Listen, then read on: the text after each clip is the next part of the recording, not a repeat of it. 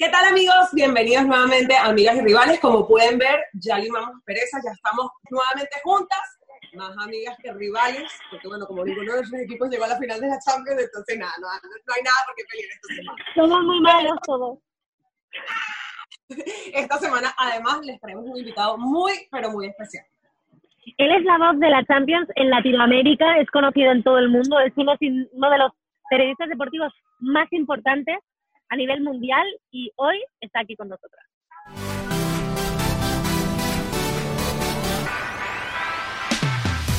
Bueno, y como les veníamos diciendo, aquí estamos con la voz de FIFA Latinoamérica, la voz de la Champions en todo el continente americano y un gran amigo de la casa, Fernando Palomo, bienvenido. Muchísimas gracias. Qué honor poder ser parte del, del... ¿Qué episodio llevamos ya? no sé, no llevamos la cuenta. Es lo mejor, no llevar la cuenta, ¿viste? Mucha gente te pregunta también, ¿cuántas finales llevas? No sé, pregúntame por la siguiente. Ahí, ahí, exacto. ¿Cuántos años tenés de estar en...? Claro, nadie, hay que sumar, todo el mundo va acumulando y acumulando, no, hay que pensar en el, que, en el que viene, no en el que ha pasado. Vale, entonces no te puedo preguntar cuántas finales llevas, ¿no? Sí, pero no, no, ¿para qué no llevo la cuenta? Es que nosotros, que... nosotros empezamos durante la cuarentena, pero lo importante es que seguimos. Exactamente. ¿No? Bueno, Fer, cuéntanos de esta experiencia tan rara de Champions, de este, esta burbuja que se vivió en Lisboa y cómo lo viviste tú como comentarista de, la Champions para ESPN Latinoamérica y cuál ha sido como la diferencia, cuál has, ¿cómo cambió, la emoción no cambió, me, me, costó eso sí muchísimo, bueno, realizar que estábamos en, en, la final de la Champions, ¿no? No digo, a ver, la emoción no cambia. Eh, el estar ahí adentro de la cabina en algún momento se convirtió también en una burbuja tan real que, que me sumergí dentro de la pantalla y me, parecía estar dentro del estadio. Escuchás todo, ¿no? Obviamente recibís el ambiente del estadio y no, no recibís el ambiente inyectado, este ambiente digital que se convirtió en, para algunos norma de la, del decorado de los partidos que a mí particularmente no me gusta. Y a mí. Bueno, no creo que podés llenar cuando no hay nada, no puedes llenar esa nada con, algo que tampoco existe, que es un sonido. Que, tampoco es nada. Entonces no puedes llenar nada con nada, ¿no? Es un, prefiero encontrarme con el sonido que la gente nos dejaba y que además era emocionante en sí, escuchar a todos los eh, miembros de la delegación del Bayern Múnich, que no eran muchos, además, eran, habrán sido 30 más los jugadores y sus y, el cuerpo técnico, cantar el himno del Bayern Múnich, eh, aplaudir en los momentos en los que la hinchada aplaude también, habiendo estado y habiendo relatado muchos partidos de la Alianza Arena, notas cuando los aficionados se meten por una cuestión de, de, programación, de agenda, ¿no? Minuto tal se canta tal canción, minuto X se canta tal otra canción, y los, aficionados, no los aficionados, los, dirigentes del Bayern, los, los, delegados, la comitiva o la, el eh, la delegación estaba en la banca, digamos. Se daban cuenta de esos momentos y cantaban igual que ellos. Entonces, Qué bueno. Eso era emocionante. Eso era, era, muy emocionante. Lo hizo también el Sevilla en, en el partido de la Europa League. Entonces, eh, el ambiente te absorbe y la emoción no cambia. Es un partido de fútbol porque están peleando por algo extremadamente relevante, tanto que te puede cambiar la vida profesional.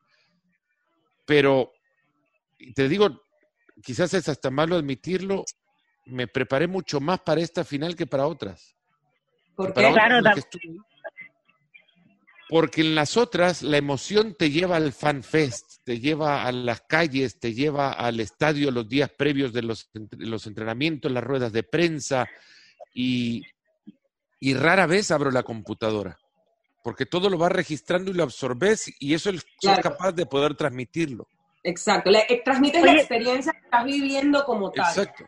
Y acá me, se me tuvo que sentar muchas veces acá para absorber la previa de todo aquello que no puedes vivir, para leer cosas de Saramago sobre su Lisboa y entenderla mejor, aunque he estado en esa ciudad, para leer un poco de la historia del, del estadio, para ver documentales del Paris Saint-Germain, documentales del Bayern Múnich, y que te hagan entender cuál es la cultura de ese club, por mucho que lo conozcas desde hace años, porque toda esa cultura, todos esos documentales que vi, te los transmite la gente en la calle cuando estás en la ciudad de, esa.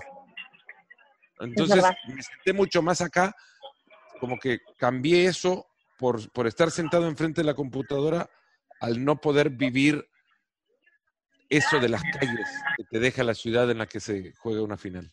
Bueno, estuviste en la final de Champions en el 2014 en Lisboa también. Igualmente, correcto. El, la, primera final que se jugó entre el Real Madrid y el Atlético de Madrid. Entonces, tienes un poco esa sensación de cómo se vive una final de la Champions en Lisboa que pudiste contar a través de tu experiencia del 2014, en eh, esta vez que, bueno, de, se, se, pasó la final que iba a ser originalmente en Estambul a, a Lisboa, ¿no?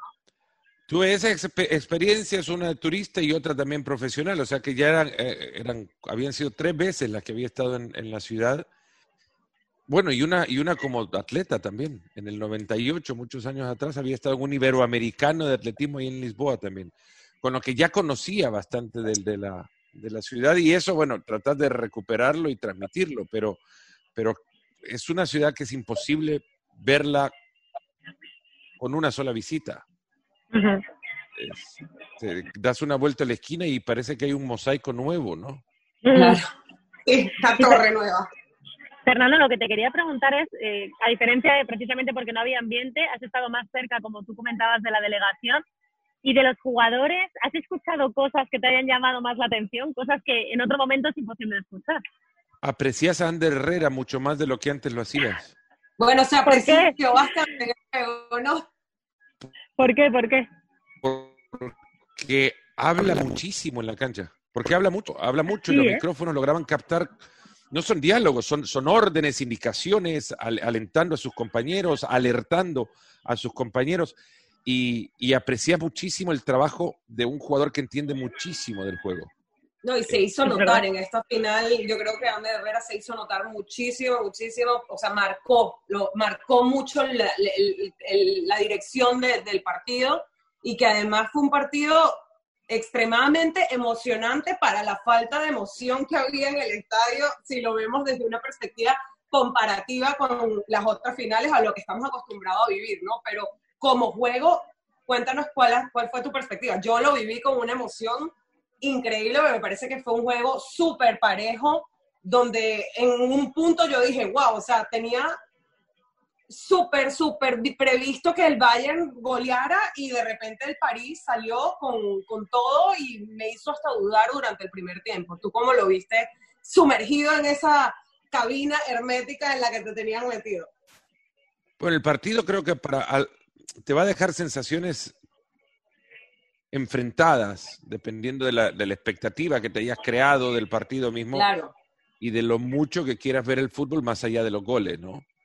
Eh, yo, Ander Herrera lo decía después del partido, que han generado tantas ocasiones como para creer que el resultado era, era injusto y que ellos merecían más.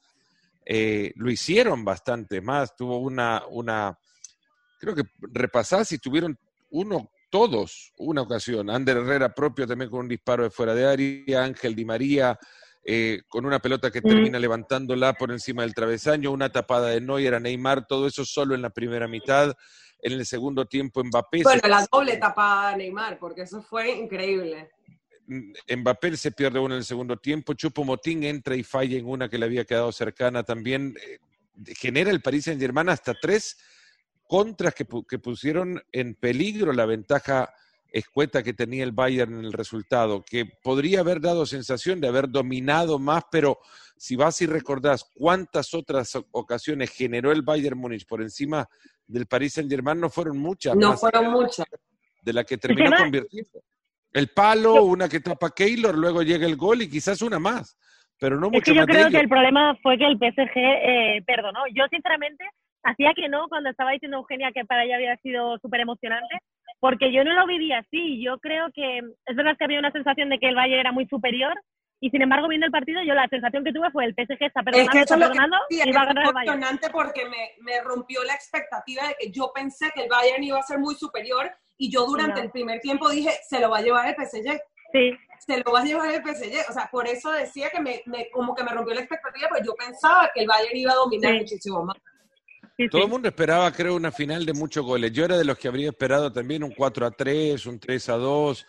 Todo porque también habían sospechosos en defensa que terminamos por enterarnos eh, que están pasando por un nivel maravilloso. Tiago Silva creo que no regaló ninguna pelota en todo el partido. Sí. Eh, Increíble Thiago Silva, o sea, increíble. Salió, Qué señor, qué nivel de liderazgo. Es de que la- lo que o se esperaba es era todo que lo que representa, ¿no? Salió Boateng y, y a mí me generaba muchas dudas. Zule en espacio abierto contra los Neymar o Mbappé y demás. Y, y no resultó ser así. El partido resultó ser eh, muy disputado en la mitad de la cancha. Los partidos, los títulos se ganan muchas, hay frases hechas, ¿no? Las defensas ganan títulos, los, los Mm. grandes goleadores ganan títulos. No, en el fútbol los medios campos te conquistan el mundo. Mire, ¿qué, qué comentaban o qué eh, te decía la gente en redes cuando el, la falta sobre Mbappé, que hubo, es lo- único que hubo como medio polémica durante todo el partido, que si era penal o no era penal? Después me fijé, no, no, yo no, no percibí que en ningún momento hubiese ninguna polémica tampoco en el, No. No, partido eh, fue lo, para- fue lo único que realmente como que medio causó polémica a nivel de redes sociales desde mi perspectiva, lo que yo vi. es como que fue una final tan tranquila que ni eso hubo, porque muchas veces nos distraemos en el buen fútbol que termina sin goles, que puede haber buen fútbol detrás, como lo pasó, como pasó a Canis Boa, que la polémica nos, nos distrae de analizar verdaderamente el, el juego y creemos entonces en el debate permanente en solamente en la acción la polémica. detallada, error por ejemplo, una Bueno, manera- repartió amarillas en el, como primer- pancarta. en el segundo tiempo sí, empezó a controlar un partido que además, y me queda pendiente por revisar, pero he prometido desconexión total. Bueno, esto obviamente rompe la promesa de la desconexión total, pero, pero me he quedado con el pendiente de, de ver si es el Bayern Múnich el equipo ganador en una final de 90 minutos que más faltas ha cometido. Era impresionante, estaban Fueron 22 continuamente en el suelo. Era impresionante. 22 sí, sí. faltas en el partido. Y es algo que hablamos del, del, del buen juego que genera este equipo del Bayern y es algo sistemático. Porque es un equipo que en la mitad de la cancha, ves que ahora se mide todo, ¿no? Eh, ¿Cuántas faltas con el codo? ¿Cuántas faltas con la cabeza? ¿Cuántos tirones de. ¿Cuán- El Bayern revisaba, y por eso te digo que esta final la preparé con, con ya no sabía ni más que, no, no sabía qué ver. Yo digo, bueno, voy a tener tiempo para, para decir de qué lado duerme Robert Lewandowski en la noche, ¿no? Mm. Porque hasta eso, ¿sabes que fue a un terapeuta de sueño? Imagino que no dormía bien. Y el resultado del análisis que le hizo el terapeuta es que tiene que dormir preferiblemente sobre su costado izquierdo, Ah, Ajá. mira tú. porque eso le ayuda a preservar la musculatura de su costado más fuerte, que es el derecho. Ajá. Entonces, ahora nos enteramos, y ustedes se podrán imaginar, yo quiero sacarme la imagen de la cabeza, cómo duerme Lewandowski.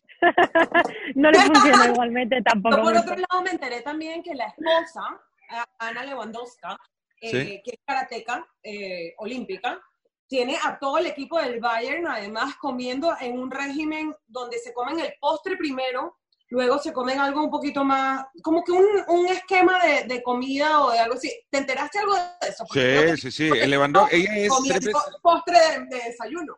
tres veces medallista eh, europea en karate. Ajá. Y, y, bueno, eh, no compartimos un taxi, pero tomamos taxis consecutivos en, eh, en, la, en la parada de taxis en Moscú cuando eh, ju- jugaba, creo que Polonia-Senegal, ahí en Moscú, en el Mundial. Y antes de la parada de taxi, hablábamos como quien un periodista trata de hablar con aficionados que van a un partido casual, ¿no? Y ella hablaba, hablaba, hablaba, no sé qué, y no, y le Lewandowski anda bien, sí, que jugadorazo, le decíamos, nosotros éramos dos al lado. ¿Y ustedes qué piensan? No, ojalá que hoy le vaya bien, no sé qué, se mete al taxi, y atrás decía Lewandowski la camiseta. Y tú, uy. Y digo, mira, me parece conocida y empecé a googlear y claro, era Ana Lewandowska la que iba delante nuestro en el, en el taxi, pero de ahí de eso nada más hablamos. Pero sí, lo del régimen eh, lo sabía porque sabía que ella se había graduado de nutricionista, incluso eh, cuando él estaba en el Borussia Dortmund. Y lo de la, eh, el régimen, no sé, no sé a cuántos ha logrado eh, contagiar con la práctica en el, en el Bayern, pero es curioso, cuando menos, que alguien desayune atún, ¿no? Arroz con leche, leí yo.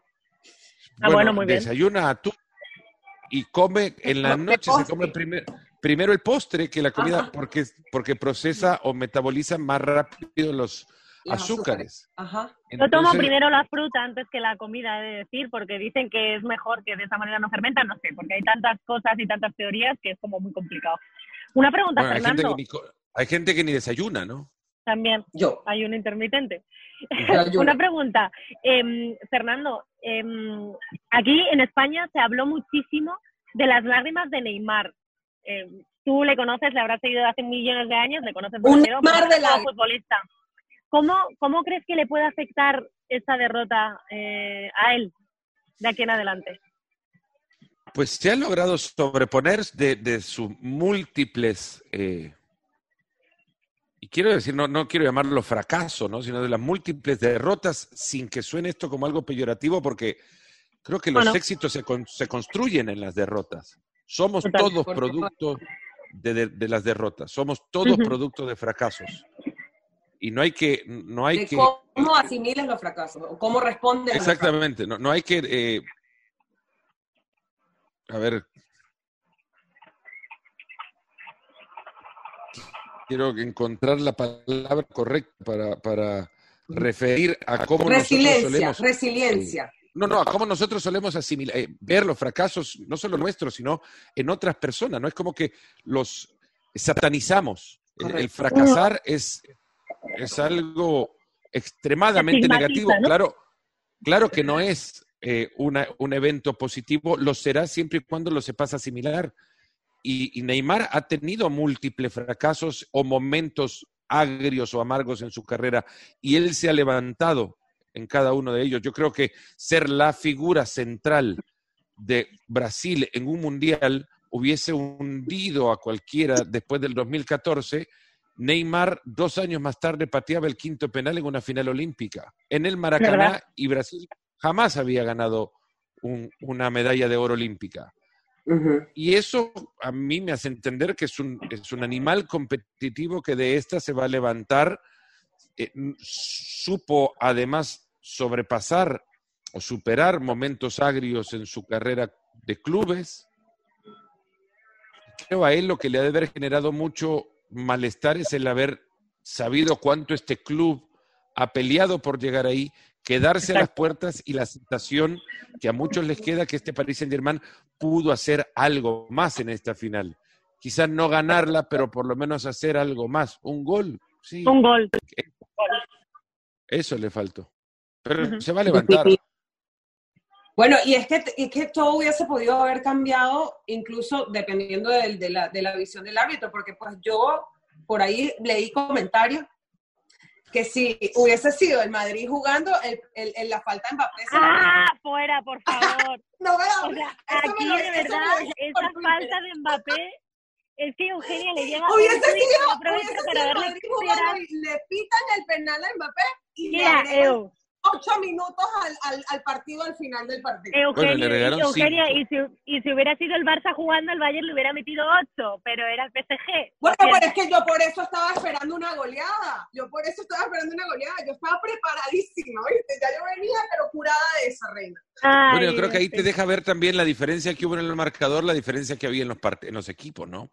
Y, en las finales anteriores. y la construcción de los equipos. El Paris Saint Germain no es, no es solamente Mbappé, Neymar y Di María, ¿no? Hay, hay una mitad de cancha atrás de ellos que, que para mí fue eh, fundamental para llevarlos hasta acá y subestimada también en muchos sentidos, porque nadie habla de la capacidad de, de Marquinhos, por ejemplo, de, de multiplicarse, de la inteligencia de, de Ander Herrera para distribuir la pelota, de lo mucho que ha crecido Leandro Paredes en la mitad del campo. Y eso, eh, creo, anuló también mucho las posibilidades que el Bayern tuvo de hacer de esta final un festival de goles como lo había convertido casi cada partido o instancia que había jugado. Este equipo le- golea al Tottenham en Londres, le dejan, creo que fueron cuatro goles al Chelsea, 3-0 en, Sí, en- tenía un promedio de cuatro goles por partido. cuatro goles en el Por segundo partido. partido. del Barcelona al Barcelona 8,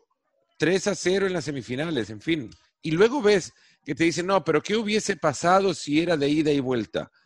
Pues de ida y vuelta quizás también el global con el Barcelona habría sido 8-2 y con 2-4-1 se despide. O 15, o 15. Sí, porque al final se vio que el Bayern es una superpotencia, pero al final es lo que tú dices, el rival tiene que mostrar solidez y a estos equipos, sobre todo, mira, lo que hablábamos de Neymar, de levantarse, creo que es lo que le ha faltado a estos equipos, concretamente al Barça, ahora ya fuera de bromas, lo que le faltó fue ese punto de decir, a ver, eh, me están metiendo cuatro, voy a dar la cara. O sea, lo que faltó yo creo que lo que vi fue indolencia al final. Bueno, lo que hablábamos antes, ¿no? ¿Cuántos equipos ganando una final de Champions hacen 22 faltas en un partido? Y, y el Barcelona entonces tuvo menos faltas que el Bayern. Y te han metido ocho. Yo creo que esa es una no cuestión... Se entiende, no, no se entiende. Es entender, no, no por ir a vengar la actuación deportiva, con una acción fuera del reglamento, pero es por lo menos es un indicio de cuánto están disputando las pelotas. Yo quiero disputar las pelotas con más fuerza que el rival para poder tener más posibilidades de quedarme con ella. Y disputar la pelota con más fuerza del rival me lleva al, a, al, riesgo de saber que estoy al borde de cometer una falta. Si cometo la falta, bueno, pero lo otro, la, el resultado de no cometerla es quizás quedarme con la pelota. Y en eso no, no se le ve a, a, equipos que quedan para no puntualizar o focalizar en, en el, el, Barcelona. Bueno, no, que fue la última de, bueno, en Wembley 2013 del Bayern. Ese hambre por ganar la final te lleva a, a cometer más faltas que el rival. Imagínate claro. que la, la final Tottenham-Liverpool, ahora lo estaba revisando, acumulan los dos equipos 11 faltas. Imagínate. El Bayern duplicó la cantidad de faltas cometidas por los dos equipos de la final anterior. Pero fíjate, Ese es el hambre. Liverpool, Liverpool, Tottenham, además de que hubo 11 faltas acumuladas en total de partido, además fue el penal más rápido pitado en la historia de la Champions, que fue en el minuto uno a favor del Liverpool. O sea, y este fue un partido con tantas faltas, ningún penal, pero un montón de amarillas, ¿no? Y sí. Pero, pero bueno, es lo que te lleva eso, a, a, a tener esa. Bueno, pues cada falta, cada falta se disputa con, con esa agresividad. Sí, o sea, mucha agresividad. Parecía un juego de la Premier. Oye, eh, bueno, con, con, un árbitro italiano. ¿Ah? Con un árbitro italiano, ¿no? Que es sí, que muchos que los árbitros italianos suelen dejar muchas de estas acciones pasar. A mí me sí, pareció. Lo comentábamos durante el juego, era como que, bueno, so, o sea, regalando las amarillas, pero no sí... hay No hay argumentos que, que contrarresten, digamos, la validez del título del, del Bayern Múnich ni la victoria del equipo alemán.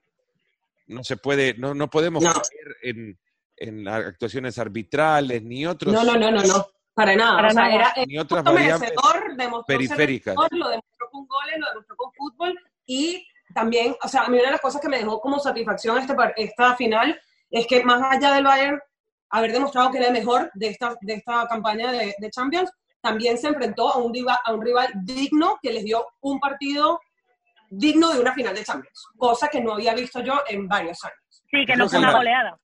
Tan, tan disputado, tan igualado. Si la vemos de nuevo, creo que la vamos a apreciar más.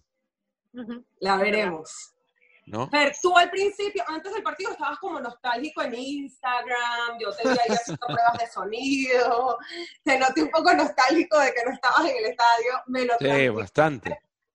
Después, eh, recuerdo que, que, comentaste que había sido una de las experiencias más gratificantes en tu carrera como comentarista de la Champions. Este, ¿cómo, cómo, ¿Cómo pasaste de ese pre a ese post partido y cómo cambiaste un poco de perspectiva de la nostalgia a, a a una, a una experiencia que, pues, que te marcó de por vida. No fue nostalgia, creo que fue recordar nada más un momento de, de una, repasando historias o, o, fotos de otras finales, como recordar lo que eh, significaba una cobertura de una final de, de, Champions League también, que son larguísimas, además son extremadamente agotadoras, y apreciaba el hecho de poder estar durmiendo en casa y desayunar en casa con mis hijos, ¿no? Eso lo, lo, eso lo recontraprecio, ¿no? Yo sé que es el mundo perfecto no existe, pero sería perfecto poder tener cada final de Champions en el patio de mi casa y, y duermo. Sería maravilloso. Sería maravilloso. Y eso era lo que tenía ahora. Eso era, era despertarme, saber que el, se jugaba un partido importantísimo, que me levanté con lo, la, la, misma ansiedad de haberme levantado en la ciudad de la final de la Champions, pero mejor acompañado, que uh -huh. me levanté con las ganas de estar en, temprano en la cabina, siguiendo mis pasos de maní, mis manías que tengo y múltiples para llegar a, sí, pero extremadamente, y, llegar al, al momento en el que está todo preparado y tengo todo frente a mí para poder decir lo que debo decir sin más y sin menos, ¿no? al final tampoco al final ni, ni, ni, tendría que ya estar yo nervioso, ni mucho menos, pero lo importante del evento es como que si te están diciendo, sos carpintero y te dicen, a ver, acá te entrego la Yoconda, haceme un marco, por favor. Ya está. El pintor ya hizo la tarea y esos son los jugadores y todo lo demás, y vos te, tenés que ponerle el marco. Nadie se fija en el marco, pero si lo hace feo, todo el mundo se fijará. Todo el mundo lo va a ver. Fue más fácil ponerte las pilas. Uh, eh, pero mira, llegué con, la ansiedad de, Nada, lo único que me faltaba era subir las gradas de, los estadios, porque no me gusta meterme en un elevador en un estadio, me gusta subir las gradas eh, y, ya llegas cansado y regularmente agotado, transpirado, porque... Eh, como el Calderón, ¿se acuerdan? yo cada vez que hablamos de gradas de un estadio me acuerdo de las gradas del Calderón. ¿Cuál sería el estadio más confuso? Yo le estaba tratando de explicar a Irene en la camiseta, pero bueno, explícaselo tú mejor. Bueno, nos ponemos las pilas, Irene, es la frase con la que arranco los partidos cada, bueno, cada partido que arranca nos ponemos las pilas. No, pero, no pero a ver, a ver, por favor. ¡Nos ponemos las pilas! Ah, me encanta. Para cada partido, sea, sea entre equipos que estén peleando el descenso de segunda división o el, que sea. Es una cuestión, es una frase que es, es más una actitud frente a la vida. Me encanta. Oye, ya es que, hola. Fernando, una pregunta. Tenemos que ir terminando, pero quería saber cuál es. Espera, perdón, un segundo, que es que estoy grabando una cosa. el directo. Sí, o sea, que te firme el eh, release, que te firme el release, que, te, que le da permiso de uso de imagen. Horror. Escúchame, no, lo que te quería preguntar, ¿cuál ha sido así el, cuál ha sido el partido que tú recuerdes de tu carrera el más complicado de narrar? Uf. ¿Y por qué? Bueno, hay, hay muchos, hay muchos partidos complejos. Yo creo que más, por ejemplo, como una final, la de la de Kiev fue complicadísima de relatar porque era un partido que no arrancaba nunca y que cuando comienza te, va alejando de, de, protagonistas, la lesión de Salah, la salida de Carvajal, el partido como que no iba para ningún lado, ¿no? Eh, era complejo tratar de darle ritmo que no existía. Entonces, de mantener un hilo, ¿no? Presentarle a la gente un, escenario que no existe, que no está viendo. Por mucho que vos estés entusiasmado y digas, esta es la final de la Champions, en algún momento tenés que decir, ¿qué partido más malo que estamos viendo para una final? Esa es la un partido complejo de relatar también es uno que tiene entre dos grandes y populares equipos una diferencia notable. Me pasó, por ejemplo, en el 6-2 del Madrid al, del Barcelona al Madrid, o el 5-0 del Barcelona al Madrid, o el 8-2 del Bayern al, Barcelona. ¿Qué, ¿Qué decías? ¿Qué decías Nada, tratar de ser equilibrado, porque estás sorprendido por cómo uno está siendo vapuleado, pero por lo mucho que decís eh, que, que lo están vapuleando o castigando a este equipo, estás también castigando el ánimo de aquel parcial a ese equipo que te está viendo. Y del otro lado, tienen que quedar. ensalzar una enorme actuación que lo tenés que decir y lo tenés que hacer, pero lo tenés que hacer con justa medida porque también con eso estás tirando sal en la herida del otro equipo, ¿no? Y no estás para relatar, para complacer a todos, pero sí tenés que ser justo en la medida en la que dimensionás el escenario. Esos partidos son son muy complejos. Los escenarios grandes, de gran expectativa, que te dejan un partido chato, son complicadísimos de narrar, pero muy complicados de narrar. Eh, cuando ves tristeza, ¿no? Eh, de un solo lado, pero estás relatando también para el otro. Eh, claro. Hay, por ejemplo, no sé, partidos difíciles de narrar los partidos en inglés. bueno, claro, ya. Esos son complicadísimos porque ahí no tenés palabras para explicar nada, porque las palabras son, son menos. Tu vocabulario es menos. Para insultar es muy complicado, yo siempre lo digo. Bueno, eso no lo sé en, televisión, pero sí. En la vida, en la vida real. Tenemos que ir terminando, Eu. No sé si le quieres preguntar, tú le conoces un montón, mucho más. Me encantaría, Fernando, que vinieras a España y nos deleitaras a todos, a pesar de que aquí tienes también muchísimos seguidores. Con los relatos, con los relatos. todos los años en España, a partir de los cuartos de final de la Champions, siempre lo encuentran en todos los partidos. Y Es bueno, verdad. si los equipos llegaran un poquito más lejos, lo verían por España un poquito más, más a menudo. Ajá, Sí, ajá, a- a- eso es verdad. Y seguro, hay, lugar, hay lugares especiales que en Madrid o Barcelona me encontrás siempre, o si no, eh, ¿Dónde, dónde? ¿En Ahí Madrid? siempre lo ¿Dónde? A van a ver. encontrar una semifinal de cualquier equipo de la liga de que esté en Champions, en el Calderón, en el, en el no, no. bueno, ya no, en el Wanda. Wanda. no- Bueno, que este ha sido un honor tener a, a Fernando Palomo aquí, la voz de la Champions, el que lo ve todo y el que se lo transmite a todos ustedes a través de sus pantallas. Y para nosotras, para Irene y para mí, es un honor tenerlo aquí en el capítulo número, ¿qué? No, no, X. Quinimil. X. Exacto. Vale. X mil. Pues para Muchísimas mí- gracias, Fernando. Un gustazo enorme compartir con ustedes. Éxitos en el proyecto, yo sé que lo han arrancado hace tiempos.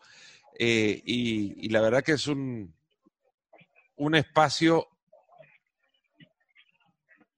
que oxigena. Tú sabes que este es el podcast donde la amistad que nos une es más fuerte que la rivalidad que nos separa, ¿no? Que es mucha también. Es mucho. Puede ser. Sí, lo, lo he notado, lo he notado. En otros capítulos también, pero en este también se, se ha hecho presente. Pues muchas gracias, de verdad ha sido muy, muy eh, Gracias a ti. agradable bueno, el rato. Ya saben todos, dejen sus comentarios, sus preguntas para Fernando. Lo pueden seguir también en sus redes sociales, que siempre está súper activo. Siempre con sus pilas bien puestas, como dice su dicho, nos ponemos las pilas. Y nosotros ya arrancando la semana, el fin de semana, aquí nos pusimos las pilas con Fernando Palomo en Amigas y Rivales. Un besazo. ¡Mua!